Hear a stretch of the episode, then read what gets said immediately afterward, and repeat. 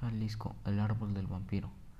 La historia cuenta que a la Guadalajara colonial llegó un hombre muy rico de Europa, quien todas las noches salía vestido de negro con una actitud misteriosa. Se llamaba Don Jorge. Cada que salía aparecían animales muertos, pero estos empezaron a convertir en humanos. La gente asustada decidió salir en busca del causante. Cuando cerca del panteón de Belén escucharon gritos, era don Jorge atacando con la boca el cuello de un hombre. La gente lo persiguió, pero él logró huir.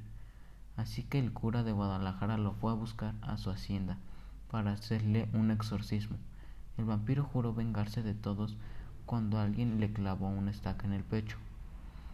Al morir, lo enterraron en el mismo panteón de Belén, pero lo extraño sucedió cuando el árbol empezó a crecer por encima de la lápida misma que se rompió. La leyenda dice que el día que el árbol sea derrumbado o el que las raíces se rompan por completo, la lápida Don Jorge el vampiro regresará a llevar a cabo su venganza.